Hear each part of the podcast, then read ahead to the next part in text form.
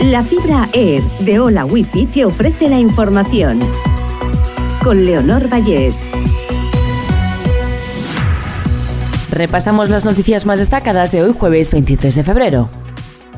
La invasión rusa de Ucrania cumple este viernes su primer aniversario, con el foco ruso puesto en Bakhmut, en el Donbass, donde desde hace semanas se libran los combates más cruentos de la campaña militar. Desde el comienzo de la contienda han fallecido más de 8.000 civiles en Ucrania, según la Oficina de la ONU para los Derechos Humanos, que señala también más de 13.000 heridos entre la población.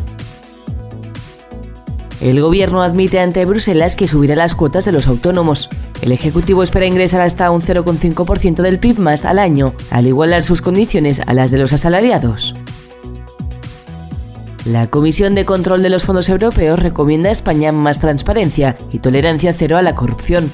Son las principales conclusiones de la comitiva tras pasar tres días en España evaluando la gestión de las ayudas.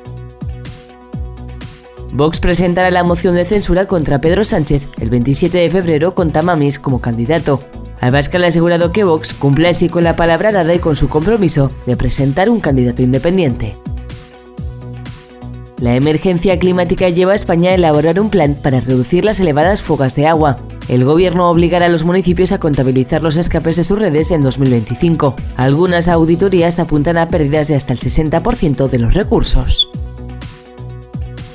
Las multas que trae la ley de bienestar animal, de 500 a 10.000 euros por dejar solo al gato más de tres días. Las sanciones pueden llegar a 200.000 euros en casos como matar un ejemplar o vender perros, gatos o hurones en tiendas de mascotas. El 112 activa el sistema de alertas para emergencias y catástrofes en la comunidad valenciana. Llega el pitido a los móviles. Desde hoy los ciudadanos que estén en una zona de riesgo recibirán un sonoro mensaje en su teléfono.